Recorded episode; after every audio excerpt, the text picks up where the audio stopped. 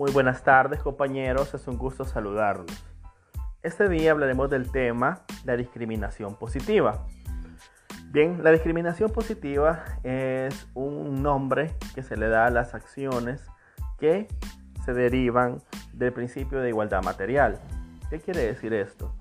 Que cuando el cambio de paradigma entre un Estado que no intervenía, sino que solamente arbitraba, y en muchas ocasiones hacía una comparación específica de casos específicos, como el caso del trato desigual justificado o igualdad en la ley, ahora en el principio, haciendo cumplimiento del principio de igualdad material, sobre todo después de la Segunda Guerra Mundial y de las nuevas constituciones europeas en las que se consagran derechos sociales, lo que hace el Estado es intervenir y en esa intervención toma decisiones y estipula criterios.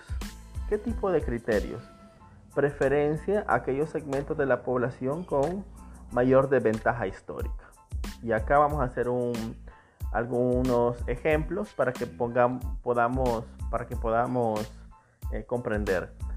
Un ejemplo de discriminación positiva es aquellos casos, por ejemplo, en los que cuando hay dos hay un criterio de evaluación, por ejemplo, para entrar a la Universidad de El Salvador, y el criterio de evaluación implica que ante un, resultado similar, un resultado similar en la evaluación educativa de ingreso, por ejemplo en el, en el famoso examen de admisión, dos personas tengan la misma nota, porque pongamos un 850, un 850, 840, 850 pero entre estas dos personas, eh, el Estado o la admisión sería de estas dos, ya que solamente hay un cupo. Claro, si hay más cupos, los dos entrarían.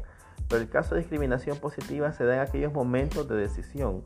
Y en ese momento el, el criterio es que, bueno, ambos, ambos, ambos solicitantes al ingreso a la universidad tienen la misma nota. Sin embargo, la condición, la condición socioeconómica de una de las personas es mucho más complicada que la de otra. Por ejemplo, eh, uno de los que se sacó 850 viene de, un instituto público y a partir del, análisis eh, socioeconómico resulta que sus ingresos en su casa son de menos del salario mínimo. Mientras que el otro compañero, el otro joven que, que sacó la misma nota, eh, se verifica que sus padres tienen un trabajo un poquito mejor, que los ingresos de su hogar andan por los 1.100 dólares, 1.200 dólares. Y aunque estos criterios no son perfectos, porque muy probablemente, eh, voy a poner un ejemplo así como, voy a ampliar, voy a complicar el ejemplo.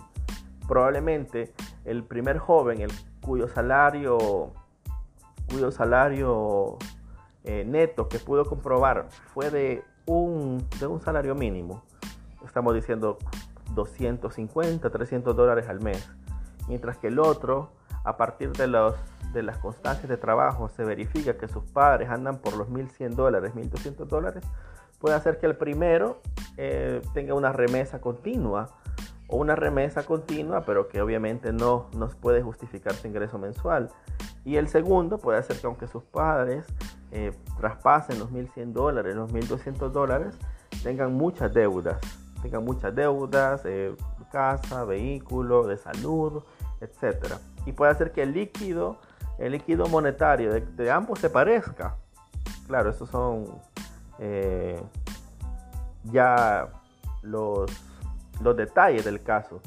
Pero a lo que voy es que muchas veces estas decisiones no son totalmente perfectas. Pero el criterio que se aplica tiene que ser general. De alguna forma el Estado tiene que decidir. Y en ese sentido, la forma en que decide es aplicando criterios socioeconómicos. Y dará ese puesto en la universidad a aquel joven que tenga menos posibilidades económicas comprobables. Lo mismo sucede en las becas. En las becas muchas veces hay 10 becas, 5 becas, incluso en las universidades privadas. Y no solamente es un, eh, un criterio que se, utiliza en el ámbito público, puesto que es un criterio eh, de utilidad, un criterio racional en vista de que quién, por ejemplo, en el primer caso, quién de esos dos sin esa cupo universitario tiene más posibilidades de quedarse sin, educación universitaria. Probablemente el que gane, el, aquel cuyo ingreso equivale al salario mínimo.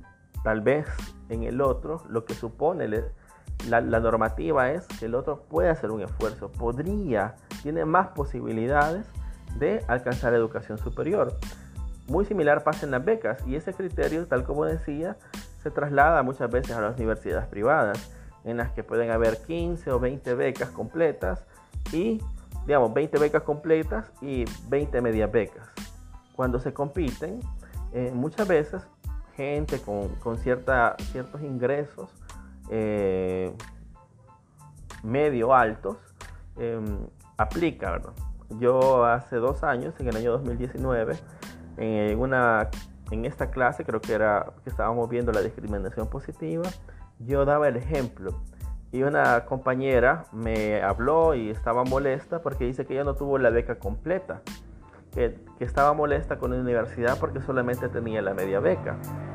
Em, y yo le justifiqué que no, no conocía el proceso de, de aplicación de la beca pero sin embargo es muy posible que ella aplicó a la, a la media beca, aunque sus notas fueran similares a, alguien que se aplicó la, beca completa, pero que en el estudio socioeconómico quizás usted salió con una evaluación con mayor probabilidad de seguir estudiando en caso de, de ganar la media beca, es decir, tenía la capacidad para aportar la otra mitad de la, de la colegiatura, ¿verdad? Entonces, bueno, no le gustó las respuestas y yo a mí me pareció un poquito, una actitud un poquito, bueno, eh, la cosa es que hay, esa es la explicación. El Estado tiene que tener un criterio y muchas veces, como en este caso la universidad en la cual pertenecemos, también aplica ese tipo de criterios.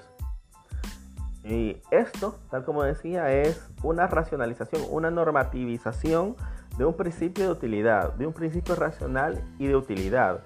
Y le doy un ejemplo que tal vez que seguramente no está normado y nunca va a estar normado, pero que sucede. Y es el caso de los respiradores hoy en la enfermedad COVID. Cuando llegaban a los, a los hospitales con un COVID grave, los médicos decidían continuamente, bueno, ustedes podrán tener amistades o familiares en esa rama que, que trabajaron en la pandemia, y que continuamente decidían quién, básicamente, quién vivía y quién moría. Y es una decisión continua, rápida, ¿verdad? Y muy, muy probablemente, muy seguramente, eh, a quien se le daba el respirador, a quien se le daba la oportunidad de recibir el equipo médico completo era la persona más joven, a la que tenía más posibilidades de vivir. Entonces, un criterio muy similar aplica en el ámbito de la discriminación positiva. Lo último para cerrar el tema es que este tipo de discriminaciones positivas eh, suelen estar como criterios legales, es decir, deben de estar en la ley. Otro ejemplo de discriminación positiva es, eh, bueno, en el ámbito, por ejemplo, de la cuota o la tarifa del agua potable. Hay ciertas comunidades o hay ciertos estamentos eh, habitacionales, por ejemplo, los mesones, cuya tarifa preferencial es mucho menor que la que otros pagamos, pero las que los que no vivimos en mesones. Y le diré que el metro cúbico, independientemente la cantidad de agua que gasten, lo cual a veces termina siendo contraproducente porque no se cuide el agua, es de 10 centavos. Em, entonces, eso es una discriminación positiva porque el Estado dice, es que si le pongo un poquito más cara el agua, eh, bueno, esta persona le voy a, me lo, voy a tener que cortar y, ni modo, pues, o sea, no le puedo dejar sin ese derecho, ¿verdad? Ya en alguna, sin alguna vez fue usuario. Entonces, está lleno de, de este tipo de discriminación positiva, la, la normativa y el trato que se le da a los ciudadanos. Y como digo, aunque el, el, que nos interesa a nosotros por la materia, por derechos humanos, es el que da el Estado, sin embargo, eso se aplica en muchas áreas, incluso el, siempre el, típico ejemplo que ponemos de, del banco cuando llega la, muchacha embarazada y ella pasa primero, es un ejemplo de discriminación positiva, cuando pasa el anciano, etcétera, etcétera. Así que eso es el tema, es un mecanismo jurídico que generalmente que tiene que estar arreglado porque es un criterio legal. Por ejemplo, como, tal como decía el caso de la beca, el criterio está en forma de regla y es una, es una estrategia que utiliza el Estado en cumplimiento del principio de igualdad material.